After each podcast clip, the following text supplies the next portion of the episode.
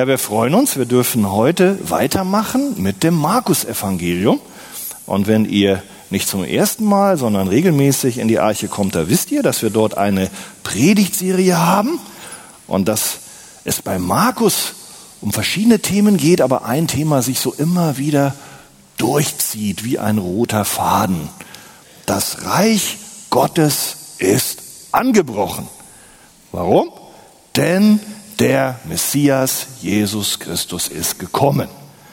Wenn ihr Kraft habt, stehen wir miteinander auf und dann lesen wir den Predigtext für heute. Der steht nämlich im Markus Evangelium Kapitel 5, Verse 1 bis 20. Markus 5, 1 bis 20. Und sie kamen an das andere Ufer des Sees in das Gebiet der Gerasener. Und als er, nämlich Jesus, aus dem Schiff gestiegen war, da lief ihm sogleich aus den Gräbern ein Mensch mit einem unreinen Geist entgegen. Der hatte seine Wohnung in den Gräbern. Und selbst mit Ketten konnte niemand ihn binden. Denn schon oft war er mit Fußfesseln und Ketten gebunden worden, aber die Ketten wurden von ihm zerrissen und die Fußfesseln zerrieben und niemand konnte ihn bändigen. Und er war alle Zeit, Tag und Nacht, auf den Bergen und in den Gräbern. Und er schrie und schlug sich selbst mit Steinen. Als er aber Jesus von ferne sah, lief er und warf sich vor ihm nieder, schrie mit lauter Stimme und sprach, Jesus, du Sohn Gottes des Höchsten, was habe ich mit dir zu schaffen? Ich beschwöre dich bei Gott, dass du mich nicht quälst. Denn er hatte zu ihm gesprochen, fahre aus dem Menschen aus, du unreiner Geist. Und er, nämlich Jesus, fragte ihn, was ist dein Name? Und er antwortete und sprach, Legion oder Legion ist mein Name, denn wir sind viele. Und er bat ihn sehr, sie nicht aus dem Land zu verweisen. Es war aber dort an den Bergen eine große Herde Schweine zur Weide. Und die Dämonen baten ihn alle und sprachen, schicke uns in die Schweine, damit wir in sie fahren. Und sogleich erlaubte es ihnen Jesus, und die unreinen Geister fuhren aus und fuhren in die Schweine. Und die Herde stürzte sich den Abhang hinunter in den See, es waren aber etwa 2000 und sie ertranken im See. Die Schweinehirten aber flohen und verkündeten es in der Stadt und auf dem Land. Und die Bewohner gingen hinaus, um zu sehen, was da geschehen war. Und sie kamen zu Jesus und sahen den Besessenen, der die Legion gehabt hatte, da sitzen, bekleidet und vernünftig. Und sie fürchteten sich. Und die es gesehen hatten, erzählten ihnen, wie es mit dem Besessenen zugegangen war und von den Schweinen. Da begannen sie ihn zu bitten, er möge aus ihrem Gebiet weggehen. Und als er, Jesus, in das Schiff trat, bat ihn der ehemals besessen gewesene, dass er bei ihm bleiben dürfe. Aber Jesus ließ es ihm nicht zu, sondern sprach zu ihm, Geh in dein Haus zu den Deinen und verkündige ihnen, welch große Dinge der Herr an dir getan hat und wie er sich über dich erbarmt hat. Und er ging hin und fing an, im Gebiet der zehn Städte zu verkündigen, welch große Dinge Jesus an ihm getan hatte. Und jedermann verwunderte sich. Amen. Dürft euch setzen? Ja, ihr Lieben, wenn man sich einen Text aussucht, über den man gerade predigen möchte, dann würde ich mir bestimmt nicht gerne diesen Text gerade wählen. Letzte Woche, da ging es um Jesus, wie er den Sturm stillt und die Jünger rettet. Und das war doch eine Predigt, die finden wir auch für uns, die klingt für unsere Ohren doch viel angenehmer, als hier so eine Predigt über einen hoffnungslos von Dämonen besetzten Mann. Aber da Das steht in der Bibel. Und ich glaube, dass Gott auch uns heute dadurch etwas sagen möchte. Sind wir mal gespannt. Also, Jesus war am See Genezareth, da hatte er in Gleichnissen gepredigt an der Westseite. Einige haben das gehört, haben Predigten gehört und dann war er weggefahren, er war müde, hat sich schlafen gelegt und dann zog ein großer Sturm auf, mitten auf dem See, ganz plötzlich. Jesus schlief, die Jünger in voller Panik, Herr, wir kommen um. Und sie riefen ihn und mit einem Wort sprach Jesus und gebot dem Sturm und den Wellen und alles schwieg. Alles wurde still. Der Messias ist da. Und wie war die Reaktion der Jünger? Vielleicht erinnert ihr euch, haben wir letzte Woche gelesen. Das ist der Kapitel 4, Vers 41, der letzte Vers dort. Und sie gerieten in große Furcht und sprachen zueinander, wer ist denn dieser, dass auch der Wind und der See ihm gehorsam sind? Und dann geht es weiter mit dem Text, den wir eben gelesen haben. Und sie kamen ans andere Ufer des Sees in das Gebiet der Gerasener. Huh. Mann, die hatten ja was erlebt da in der Nacht, als der Sturm da aufzog. Todesangst. Und vorher so ein Stress schon beim Predigen, die ganzen Menschenmengen. Jesus wollte ja Ruhe haben. Und da fahren sie dann ans östliche Ufer, da wohnen ja nicht so viele. Endlich Ruhe jetzt. Wirklich? Hatten sie Ruhe, als sie da ankamen? Vielleicht am Morgen, nachdem sie da vielleicht in der Nacht noch so ein bisschen auf dem Schiff waren und dann brach der Morgen an und haben sie Anker gelichtet. Hatte Jesus jetzt diese Ruhe? Nein, überhaupt nicht. Der hatte noch nicht seinen Fuß, kann man sagen, auf das Land gesetzt. Da kam ein Mann und brüllte und schrie. Da wurden Jesus und seine Jünger mit der Spitze, können wir sagen, der brutalsten und furchtbarsten Auswirkungen satanischer Machtausübung und der Spitze des unter die Knechtschaft und Macht des Teufels unter dem Mohn geratenen Menschengeschlechts konfrontiert. Da war ein Mann, wir haben es gelesen, der war in einem ganz erbärmlichen Zustand. Ja, er war noch ein Mensch, davon spricht der Text. Guck mal rein, du darfst die Bibel offen auf deinen Schoß legen. Davon spricht der Text, er war noch ein Mensch, aber benahm er sich wie ein Mensch? Nee, er wie ein Tier. Irgendwie war er in besonderer Weise unter die Gewalt dämonischer Mächte geraten und weiß nicht, wie du oder heute darüber denken. Manche sagen, das ist alles nur ein Märchen, das sind alles Mythen, das gibt es nicht. Also Teufel. Ah. Und, und auch Dämonen, das ist doch alles nur so, was sie damals hatten. Ihr Lieben, das glaube ich nicht. Jesus spricht ganz deutlich da. Er reiht seine Dienste, seinen Kampf nacheinander auf. Er ist Herr über die Natur, stillt den Sturm. Er ist Herr über die Mächte der Finsternis, das haben wir heute. Und nächstes Mal sehen wir, dass Herr Menschen heilt, dass er selbst die Macht über den Tod hat. Jesus redet nicht da so rüber, als ob das ein Märchen ist. Und auch wenn das vielleicht heute manche, ich sag mal, Liberaltheologen dir so erzählen mögen, müssen wir da sehr vorsichtig sein. Es ist jetzt heute nicht mein Ziel, uns jetzt so eine theologische Abhandlung über Dämonen und dämonische Besessenheit zu geben. Also wie kann man das verstehen und wie erlebt man das heute noch und wie gehen wir damit um und wie detailliert treten die auf und wo sind die überall? Da würde also die Predigt nur um das gehen und da gibt es auch viel Spekulation. Das möchte ich heute nicht machen. Da könnt ihr meinetwegen ein bisschen in den Hauskreisen darüber reden, sondern es geht ganz entscheidend darum, wie wir diese Mächte der Finsternis, ja, besiegen. Und nicht wir besiegen, sondern sie sind besiegt durch Jesus Christus. Das ist ganz entscheidend. Darauf wollen wir uns auch heute konzentrieren. Und ich kann dir sagen, wenn du ein Gläubiger bist, dann brauchst du dich nicht fürchten. Dann hat Jesus in deinem Leben die Macht der Finsternis besiegt. Und auch wenn der Teufel noch rumläuft, und das tut er auch in deinem Leben, dann komm du und flieh du zu Jesus. Er ist dein Schutz, Ein Wiedergeborener, so glauben wir es in der Arche, kann niemals besessen sein. Und wir sehen ja hier, welche Kennzeichen es hat. Wenn ein Mensch wirklich besessen ist, dann ist er so von Sinnen und nicht kontrolliert, dass er sich ganz anders verhält.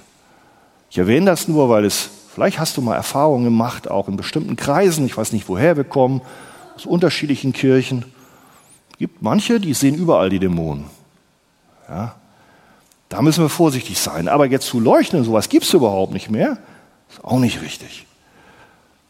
Also, wir schauen uns an, was passiert hier. Dieser Mann, der hatte wirklich schreckliche Dinge, die ihn betrafen.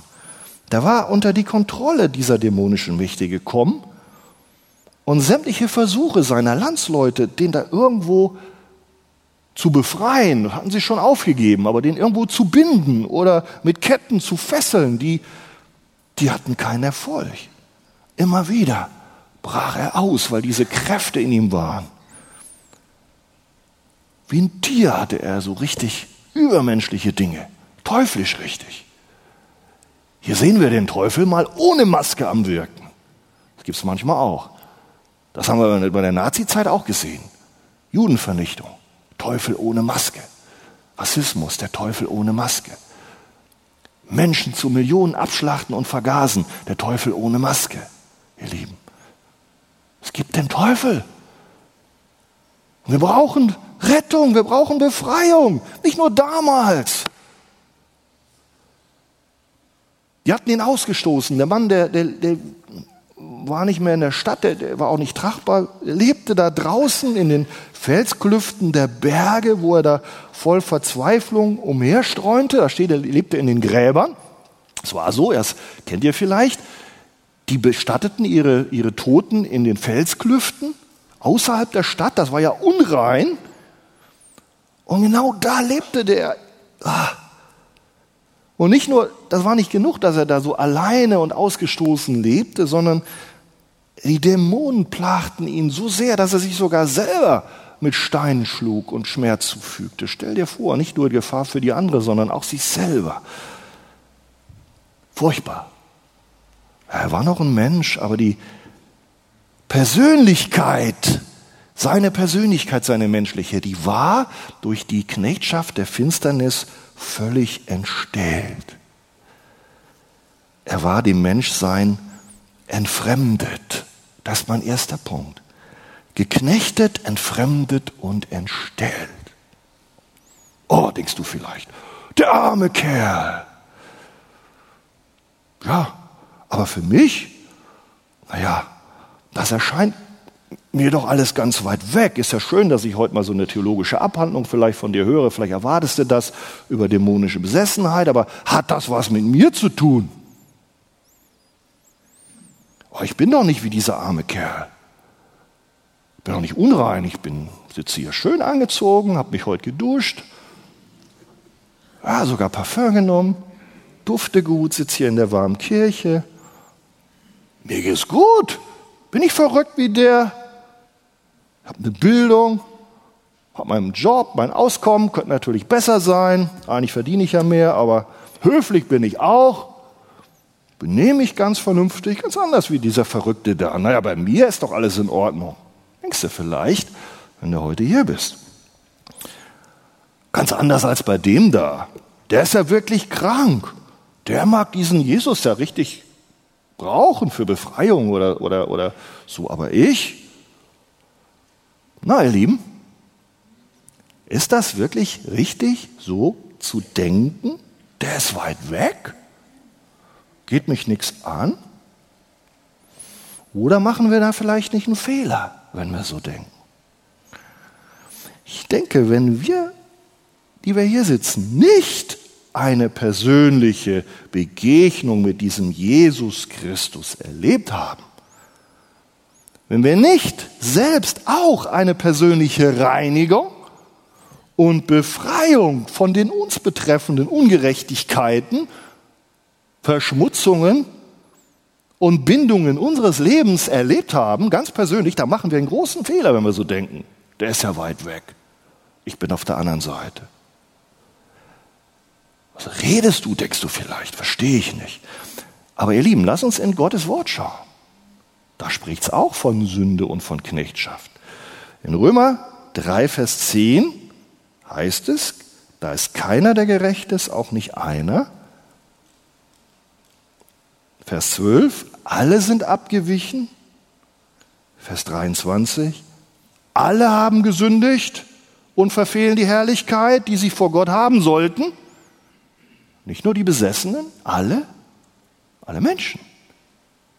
Alle Menschen, die geboren werden, sind nicht gerecht, sondern sie sind Sünder. Hier steht das. Und der Lohn der Sünde ist für alle, nicht nur für die besonders vom Teufel Besessenen, ist der Tod. Römer 6, 23. Okay. Aber die Folgen dieser Sünde, die wir alle haben, die sind noch drastischer. Ja? Die wir alle haben. Jesus redet in Johannes 8 zu den Menschen dort, die waren nicht besessen, waren teilweise religiöse Leute, und sagt, jeder, der die Sünde tut, ist ein Knecht der Sünde, ist der Sünde Sklave.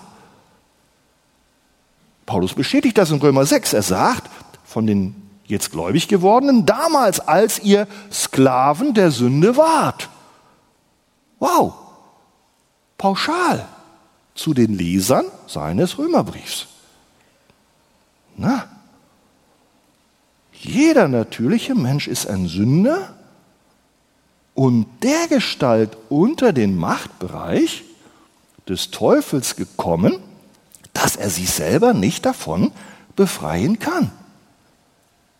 Hast du das gewusst? Jeder Mensch. Dass er sogar als Knecht oder Sklave der Sünde bezeichnet wird. Ein Sklave ist nicht frei. Ein Freier ist frei, aber ein Sklave ist gebunden an die Sünde, der wird die nicht los. Ich kann fast sagen, der Sklave gehört einem. Ja, die Sünde hat Macht. Das ist unangenehm, das kann man heute auch nicht mehr sagen den Menschen. Ne? Wow, wir sind doch alle aufgeklärt. Aber eigentlich, wenn das stimmt, was die Bibel sagt, dann braucht nicht nur dieser besonders sichtbar geklagte, be, be, beklagte, nee, geplagte Mann Reinigung von seiner Sünde, Reinigung und Befreiung von seiner Gebundenheit und Knechtschaft aus dem Machtbereich des Teufels, sondern du und ich, die wir hier sitzen, brauchen das genauso. Paulus bestätigt das. Er sagt, Ihr wart tot in Übertretungen und Sünden, Epheser 2,1. Und jetzt nochmal, in diesen Sünden. Ihr wart tot in den Sünden und ihr wart einst, als sie noch nicht glaubten, darin gefangen. In den Sünden. Wie es der Art dieser Welt entspricht. Das ist auf der ganzen Welt so. Gefangen in Sünde liegt die Menschheit. Und wie gefangen? Unter der Herrschaft jenes Geistes, der im Bereich der Lüfte regiert. Das sind die unsichtbaren Mächte, wo der Teufel der oberste Herr ist. Darin sind die Menschen gefangen. Er hat sie auch blind gemacht. Das sagt 2. Korinther 4, Vers 4.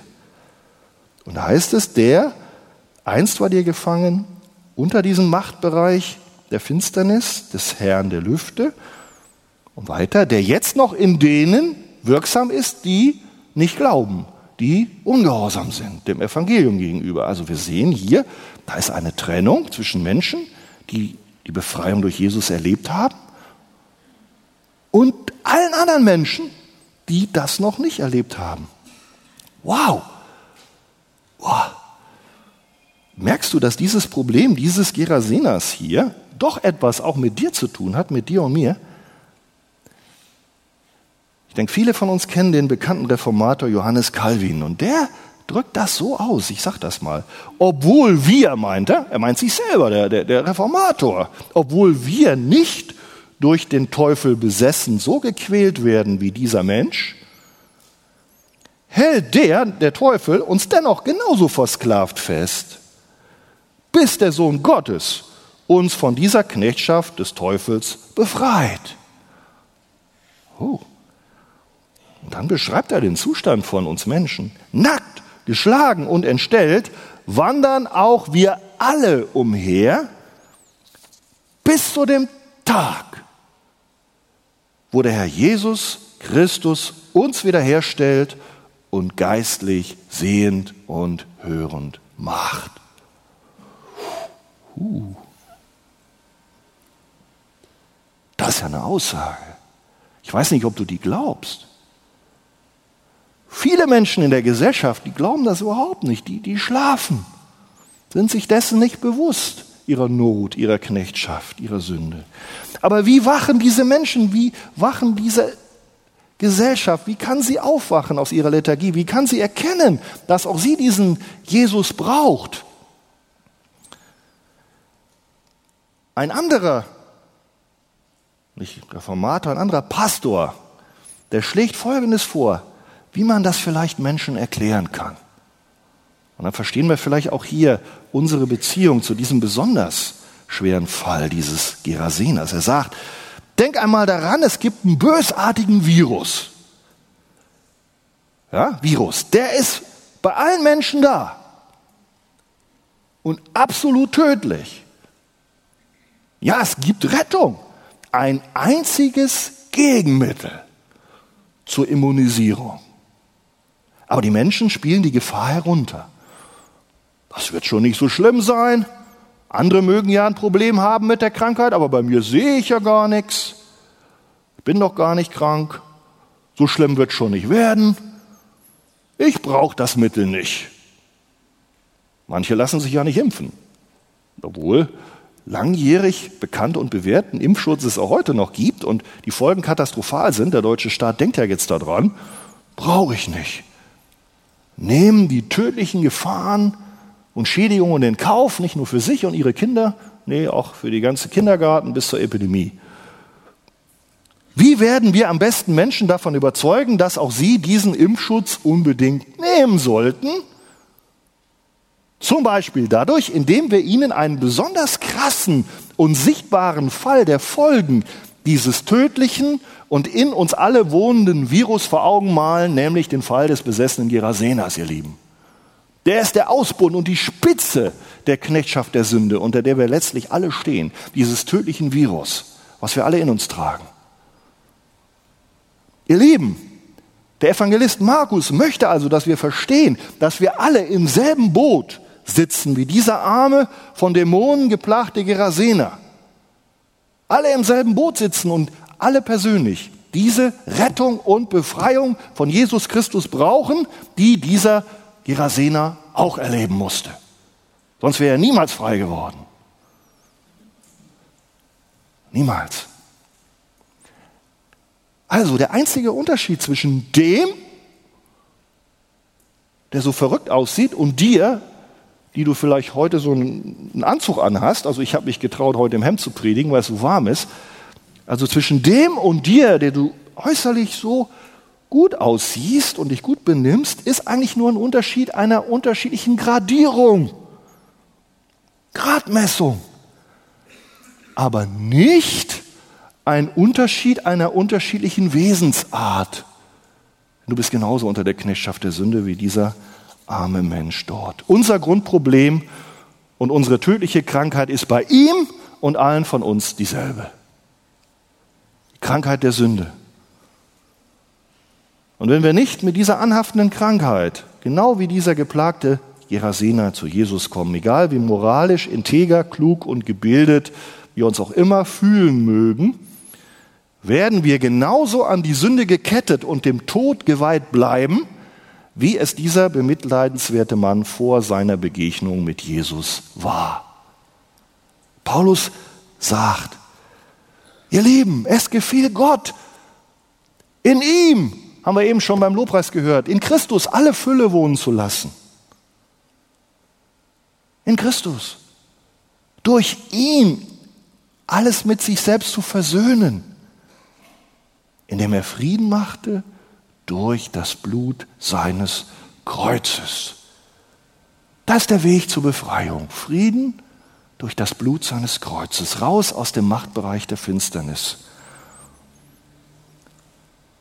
Und dann sagt er, er lobt Gott und sagt zu den Kolossern, auch euch, die ihr einst entfremdet, entstellt und feindlich gesinnt wart in euren bösen Werken, hat er jetzt versöhnt Das ist der Jubel.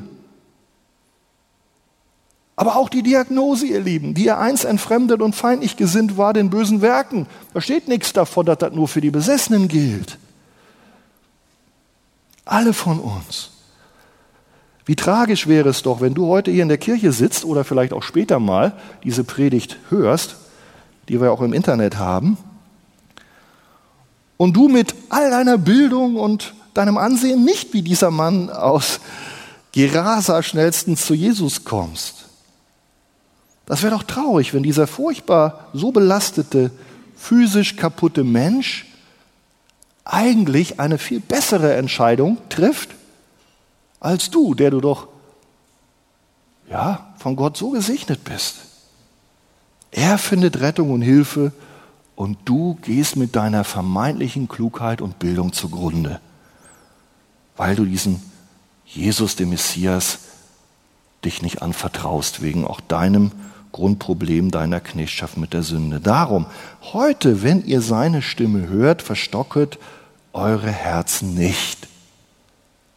Sagt nicht ich, sagt Gottes Wort. Damit auch du Rettung und Befreiung durch den Messias Jesus erlebst. Rettung durch den Messias, das ist mein zweiter Punkt.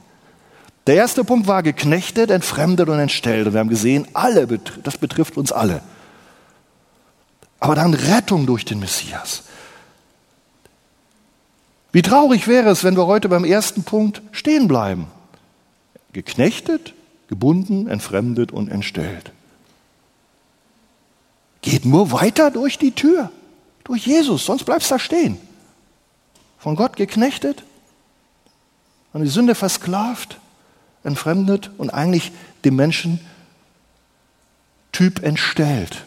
Bei dir sieht man es nicht so wie bei dem anderen, wo ich gesagt habe, der benimmt sich eigentlich wie ein Tier. Das ist vielleicht eine andere, wo der, wo der, wo der Feind so, so ein bisschen anders dich getäuscht hat. Aber der vom Teufel geplagte Mann hier, der blieb nicht stehen beim ersten Punkt, sondern der ging zu Jesus. Oder umgekehrt, Jesus kam zu ihm.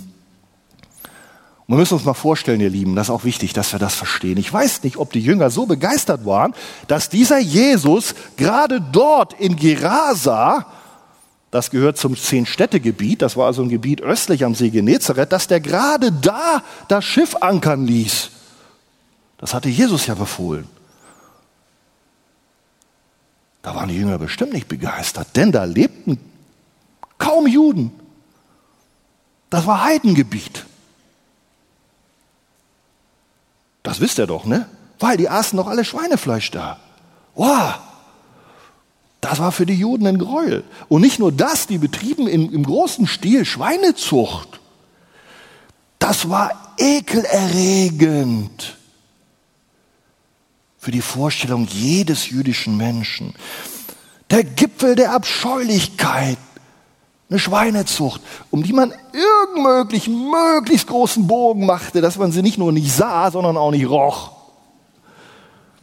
Wisst ihr, wie die Juden redeten? Das Schwein ist ein sich bewegender Abort. Ja, die Jugendlichen verstehen nicht, was Abort ist. Das Schwein ist eine wandelnde Toilette. So, so ist im Grunde, ja, so, so ist die Redensart.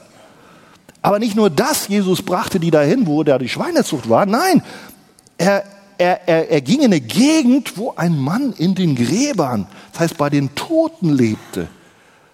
Dreimal wird das erwähnt. Der, der, der hatte Kontakt, der, der, hatte nicht nur die Toten mal berührt, das war schon für die Juden nicht gut, unrein, sondern der lebte da, war sein Zuhause. Wow, das war aber ein Zeichen einer großen Sünde und des Abfalls Gott gegenüber. Jesaja sagt uns das, Jesaja 65. Also, wenn ihr ein bisschen mehr in der Bibel studieren wollt, könnt ihr das zu Hause mal nachlesen. Jesaja 65, 2 bis 4. Da spricht Gott von einem widerspenstigen Volk, das einen Weg geht, der nicht gut ist, das mich ständig ins Angesicht beleidigt. Und wie? Weil es in den Gräbern wohnt und in Höhlen übernachtet und, und Schweinefleisch isst. Also das steht da in der Aufzählung mit drin.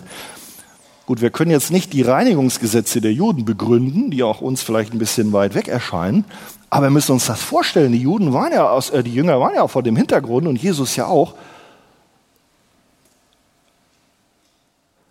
Und dann kam noch dazu, der Mann war besessen. Das heißt, der war so unrein, wo er lebte,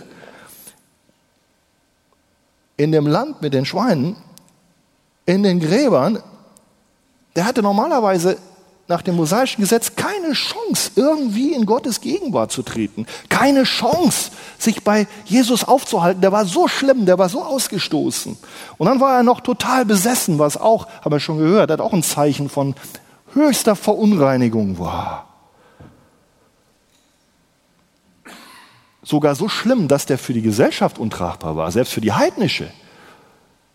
Jesus hatte ja schon mal einen Dämon ausgetrieben, könnt ihr in Markus 1 lesen, der, der war an der Synagoge noch, der lebte irgendwie noch unter den Menschen, aber dieser Typ überhaupt nicht. Und als Jesus ihn nach seinem Namen fragte, wie antwortete er? Legion. Wisst ihr, was eine Legion ist? Was Legion ist? Wisst ihr das? Sag mal. Viele? Ja, nicht nur das, das ist eine römische Armeeeinheit, die aus 6000 Kämpfern zu Fuß bestand, aus 120 schwer bewaffneten Reitern und einer ganzen Menge technischem Begleitpersonal. So stellt sich der Dämon vor. Legion, wir sind viele und bezeichnet eine römische, das waren ja die stärkste Militärmacht damals, 6000 Mann plus Reiter plus Begleitpersonal. Wow! Auch wenn wir das nicht wörtlich zu verstehen haben, glaube ich, so ist doch klar, dass dieser Mann in einer ganz besonderen Weise so besessen war von einer Macht der Finsternis, dass die 2000 Schweine brauchten, als sie nachher irgendwie diesen Mann verließen. Und alle 2000 sogar in Panik versetzten. Das heißt, der Ekel und die Unreinheit bei den gewöhnlichen Juden vor diesem Mann war so hoch, war so dreifach, der war hochgradig verabscheuungswürdig. Eigentlich. Er war das Letzte. Das Letzte in den Augen der Juden. Manche denken vielleicht sogar, der war der Teufel in Person. Keiner, keiner wollte was mit dem zu tun haben. Ihr Lieben, und genau da, genau da steuerte Jesus seine Jünger und sein Boot hin.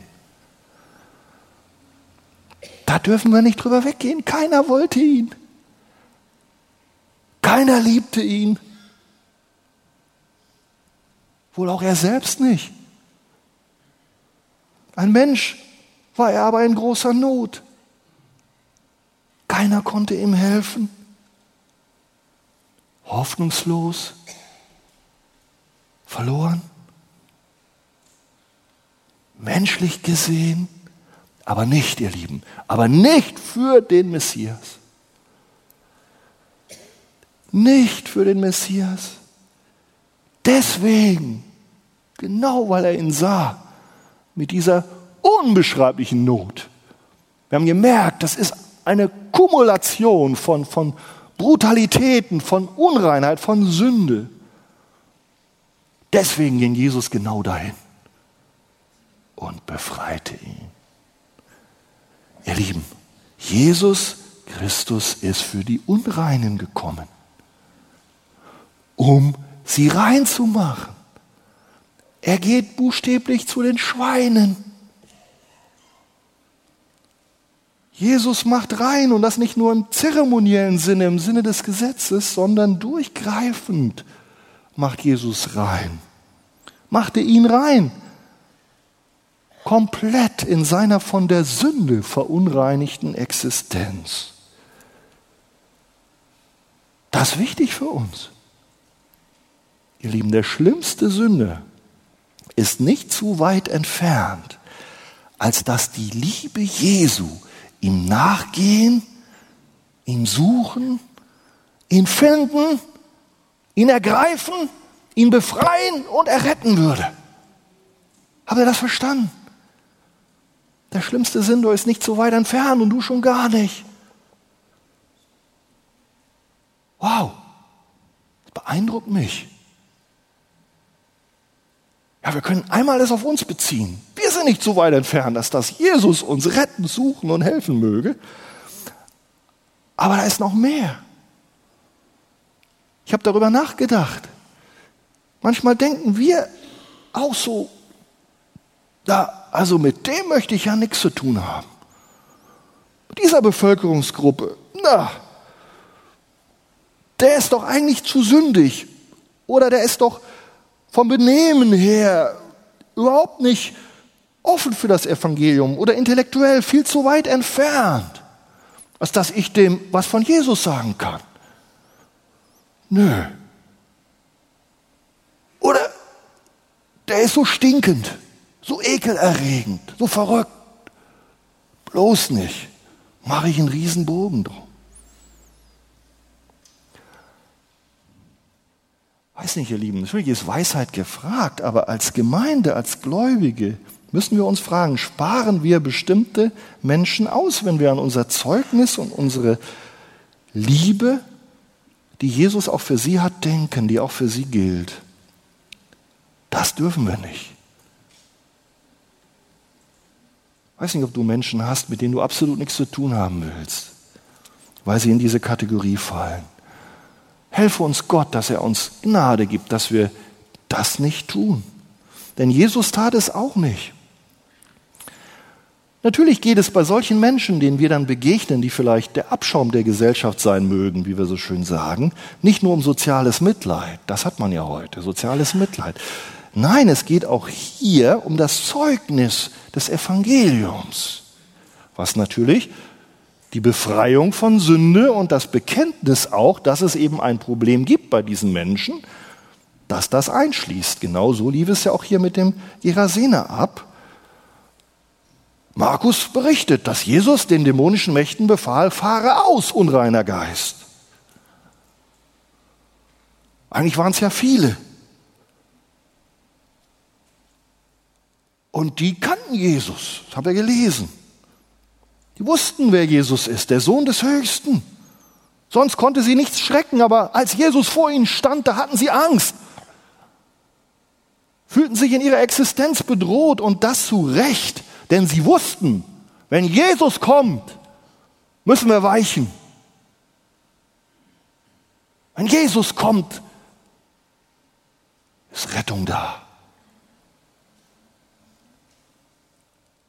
Wenn Jesus kommt, müssen wir diesen Menschen freigeben.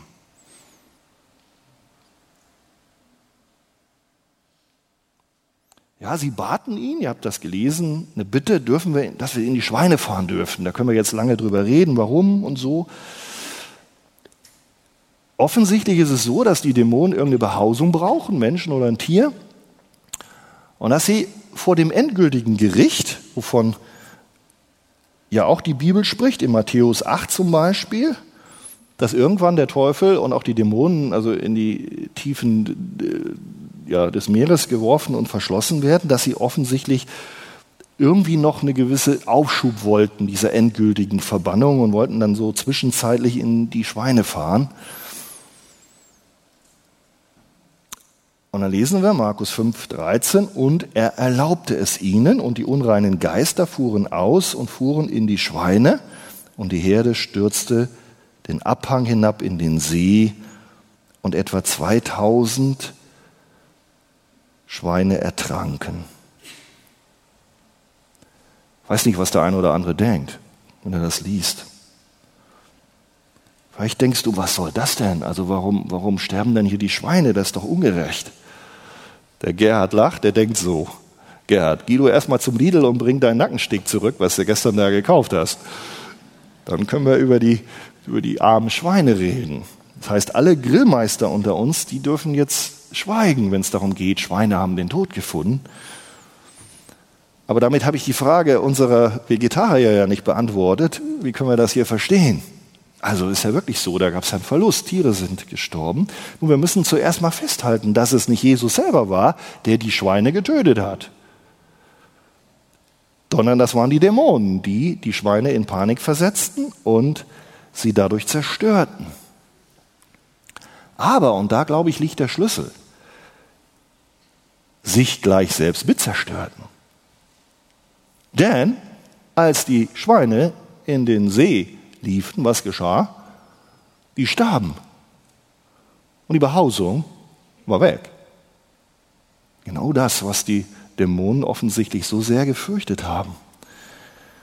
Ihr Lieben, wir müssen uns vergegenwärtigen, so eine Sache und auch andere Dinge, die wir nicht verstehen mögen, wir befinden uns in einer Auseinandersetzung in der unsichtbaren Welt. Und die fand auch hier statt. Da war Jesus, das Reich Gottes ist angekommen und da waren die satanischen Kräfte am Werk, die diesen Menschen besetzten. Aber Jesus ist stärker. Er kam, um die Werke des Teufels zu zerstören. Und die unreinen Geister fahren in die Schweine und alle zusammen in die Tiefen des Meeres. Und ihr Lieben, wenn wir einmal in Micha reinschauen, dann wird in einer ähnlichen Form genau von diesem Ding gesprochen. Wer ist ein Gott wie du, sagt Micha, der die Schuld vergibt, Vergehen verzeiht? Nicht für immer behält er seinen Zorn, denn er hat Gefallen an Gnade. Er wird sich wieder über uns erbarmen und unsere Schuld niedertreten und dann und wird alle ihre Sünden in die Tiefen des Meeres werfen. Die Unreinheit, die Sünde im Mann geht durch die Schweine in die Tiefen des Meeres. Das war wie Gericht. Jesus, der Messias, kommt.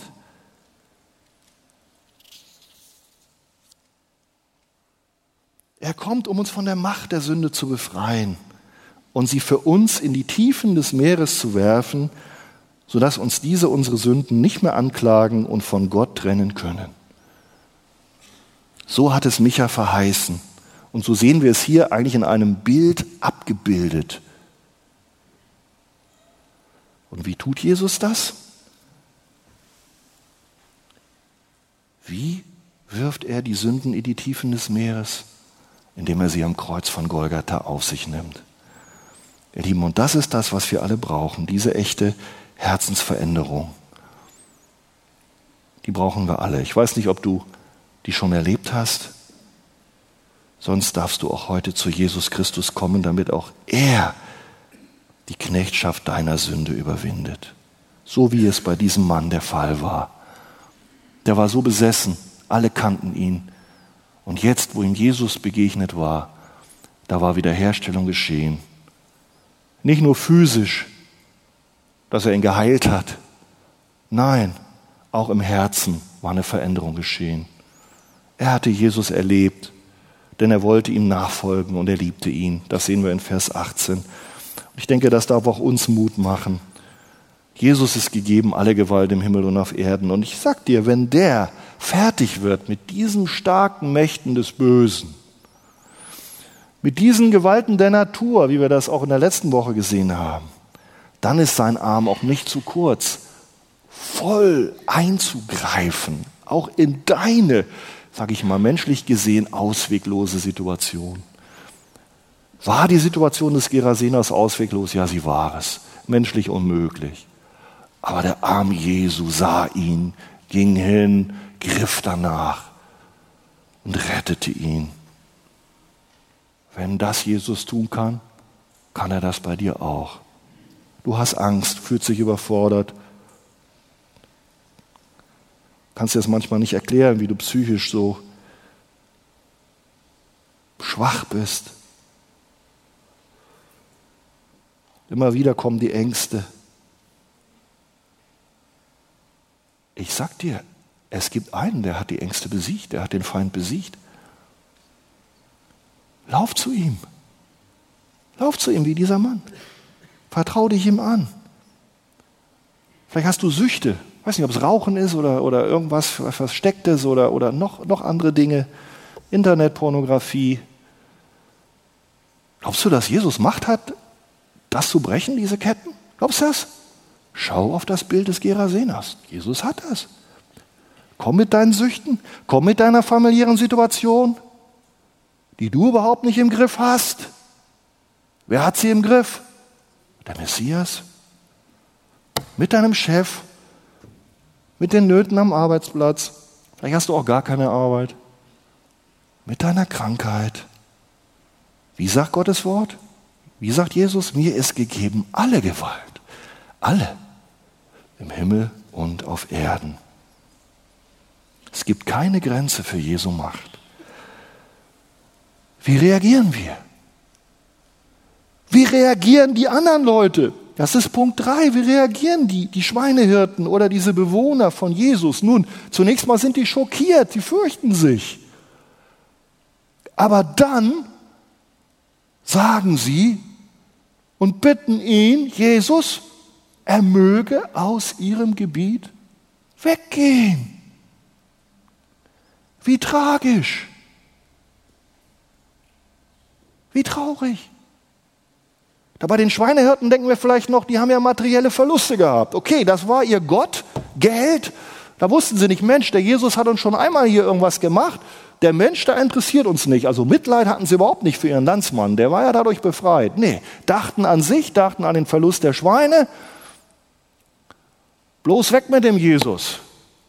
Schadet meinen finanziellen äh, Zielen. Uh. Redet da rein. Aber, aber die anderen Bewohner, die kannten doch diesen, diesen, diesen armen Gerasener, der hatte die doch über Jahre geschlagen, geplagt, bedroht. Und jetzt war das weg, da konnten die Jesus doch dankbar sein. Und er hat noch gemerkt, der Jesus, der, der, der hat doch mit dem stärksten Problem ist er fertig geworden bei diesem Mann. Wenn der das kann, ich habe doch auch Probleme, ich habe doch auch gewisse Knechtschaften. Dann, dann könnte er mir doch helfen. Da gehe ich auch hin. Haben die so reagiert? Die Bewohner der zehn Städte? Nee. Die haben sich der Bitte angeschlossen, der Schweinehirten. Jesus, besser du gehst. Geh weg. Wow, ihr Lieben. Schau auf dich, auf dein Herz. Sagst du auch manchmal, Jesus, geh weg. Wenn du die Bibel liest und Jesus zeigt dir was, da geht's lang. Nee, stört mich. Hab andere Ziele.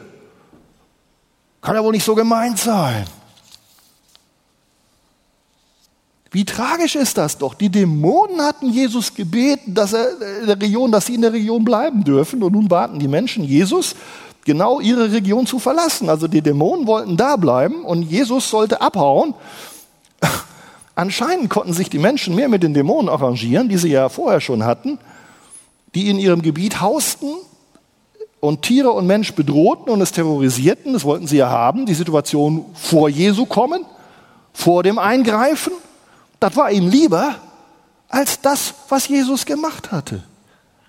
Das ist doch für uns Wirklich unverständlich. Aber vielleicht, ihr Lieben, liegt der Grund in Folgendem. Nicht nur in möglichen materiellen Verlusten. Vielleicht sahen sie diesen Jesus eigentlich als eine störende und gefährliche Unterbrechung ihres bisherigen Lebensstils an. Da waren sie eigentlich ganz zufrieden mit, hatten sich mit arrangiert, wie es so läuft. Ja, ein bisschen Sünde ist auch dabei, nicht ganz so extrem. Oh, wenn der Jesus kommt, der rührt doch alles auf. Da droht doch jetzt eine Veränderung. Nö, habe ich ja gesehen. Nee, das will ich nicht. Und tatsächlich, ihr Lieben, wenn Jesus Christus, das Reich Gottes, in deinem Leben Einzug hält, sag mal, dann bleibt kein Stein mehr auf dem anderen dann ändert sich dein Leben und dein Herz. Dann ändert sich alles. Denn Jesus ist nicht zufrieden mit einem Platz außen, wo du der gleiche bleibst, sondern er kommt ganz zentral in dein Herz hinein und gibt dir eine neue Lebensperspektive. Er befreit dich von deinen eigenen Süchten, deinen eigenen Wünschen, deinen falschen Zielen und pflanzt neue hinein. Und da hilft er dir durch seinen Heiligen Geist so zu leben. Er übernimmt die Kontrolle im Leben. Ihr Lieben, und das, das wollten sie nicht. Merken wir? Das wollten sie nicht. Die waren mit ihrem Leben in der Sünde ganz zufrieden, selbst wenn es da so ein paar Kollateralschäden gibt, so ein paar dämonisch Besessene, naja. Der Landsmann, jetzt wie der war, der befreit war, ey, der war irgendwie eher ein Spiegel, der war so eine Mahnung, dass es ja auch in ihrem Leben nicht in Ordnung war, dass sie auch gebunden waren. Früher konnten sie das noch verbergen. Der war ja viel schlimmer als sie. Der war ja ein viel schlimmerer Sünder. Aber jetzt, wo der, wo der ganz anders war, da merkten sie, Mann, ich muss doch bei mir selber was ändern. Das wollten sie nicht. Und vielleicht erlebst auch du das gerade bei dir in der Familie. Du hast Jesus gefunden, er hat dich gefunden, hast dich bekehrt. Dein Leben hat sich verändert dadurch. Du machst nicht mehr mit bei all den Dingen, wo du früher hingelaufen bist. Ich weiß nicht, was es bei dir war. Vielleicht ständig abends Partys, Diskotheken. Und dann wird natürlich auch ein bisschen was gebechert. Und ja, endet dann auch entsprechend. Manchmal mit Abstürzen. Manchmal auch in den Armen von irgendwelchen Frauen. Das machst du nicht mehr. Gehst nicht mehr mit deinen Kollegen damit. Bist nicht mehr in der Clique, wo es nur darum geht, Spaß zu haben. Und da kann man auch mal ein bisschen auf Kosten der anderen das tun. Nein, du respektierst den Menschen. Hast nicht mehr das Ziel, möglichst nur Computer zu chatten und, und, und Fernsehen abzuhängen. Und irgendwie bist du komisch geworden. Mit deinem gereinigten, auf Gott ausgerichteten Lebenswandel bist du irgendwie für deine alten Kumpels, naja, so, so ein Störfaktor ständiger Hinweis auf ihre eigene Unvollkommenheit und Sünde. Früher hast du auch mitgemacht. Ja, da konnten sie weitermachen, aber jetzt bist du sowieso ein Spiegel. Und dann wissen sie eigentlich, eigentlich kann ich nur selber durch diese Akzeptanz und Annahme von Jesus genau das erleben, was dieser Mensch erlebt. Aber das wollen sie nicht. Und das wollten auch diese Landsleute vom Gerasener nicht. Und auch da merken wir, das hat was mit uns zu tun. Wo stehen wir heute? Wie reagieren wir, wenn sich vielleicht unser Freund, der dich heute eingeladen hat, bekehrt hat und sich verändert hat? Wie reagierst du, wenn Jesus heute ganz deutlich an deine Herzenstür klopft? Und das tut er, weil auch du eine Befreiung brauchst. Eine Befreiung von der Sünde, von deinem ich-bezogenen Lebensstil. Ihr Lieben, der letzte Punkt. Die lehnten ihn ab, aber wie macht es dieser früher so besessene Mann, der Gerasener? Lehnt er Jesus auch ab? Nein. Und darum mache es doch auch so wie der. Der reagiert ganz anders als seine Landsleute. Das ist interessant. Der nahm nicht nur dankbar diese physischen Segnungen wie Heilung und Befreiung von Jesus hin. Und dann ging er in seinem alten Lebensstil weiter. Das machten ja auch manche. Wo Jesus also auch die Aussätzigen geheilt hatte, kam ja nur einer zurück. Also ihr Lieben, das ist nicht genug, also nur Befreiung und Heilung zu erfahren. Nein, dieser Mann nahm nicht einfach nur diese Segnungen mit und blieb der Alte, der hatte Jesus erfahren. Seine Liebe, und nun kommt er voll Dankbarkeit, kommt er zu diesem Jesus und weiht ihm sein Leben. Haben wir ja gelesen. Jesus wollte fortfahren. Dann sagt der Herr, fährst du fort? Nimm mich mit. Ich möchte dir nachfolgen. Das war seine Reaktion. Ich möchte dir nachfolgen, Jesus. Ich habe dich erlebt. Ich möchte dir nachfolgen. Ich möchte dir mein Leben weihen. Ich möchte ein Jünger sein. Ich möchte mein Leben nach dir ausrichten. Ich möchte mehr von dem erfahren, womit du heute in meinem Leben begonnen hast. Vers 18 lesen wir das. Er hatte Augen zu sehen und Ohren zu hören. Und was macht Jesus? Ja, Jesus ließ es ihm nicht zu. Denken wir, warum denn nicht? Jesus hatte einen bestimmten Grund. Er sagte, Vers 19, geh du in dein Haus, komm nicht mit mir zu den Juden, du bist Heide. Geh du in dein Haus zu den deinen, deinen Landsleuten, deiner Nachbarschaft und verkündige du denen, was denn?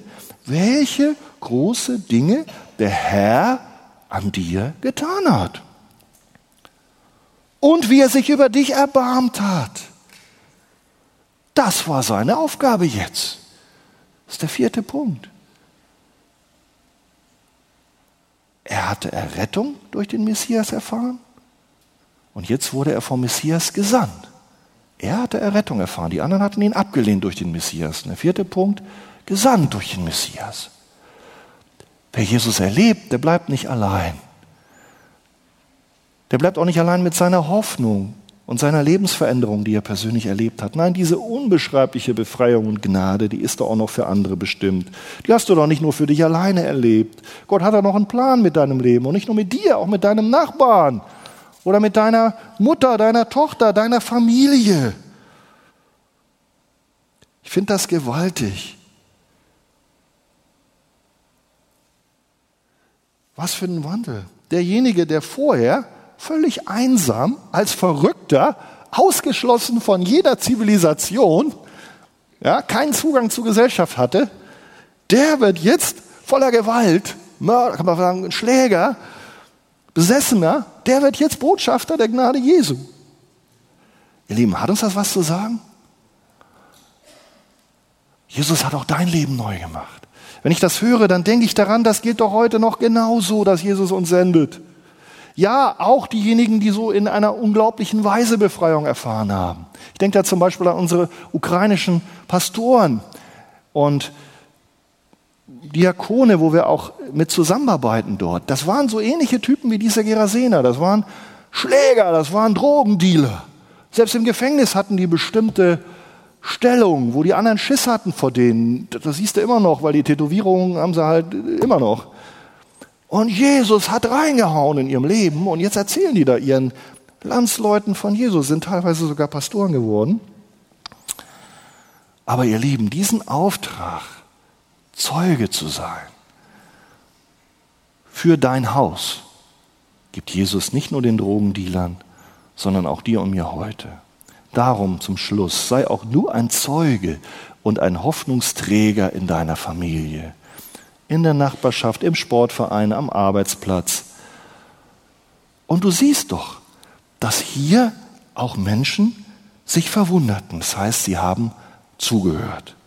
Und ich bin sicher, dass auch du Menschen finden wirst. Manche werden dich ablehnen, aber nicht alle. Andere werden dir zuhören und den Weg zum ewigen Leben in Jesu finden. In Jesu Namen. Amen. Vielen Dank.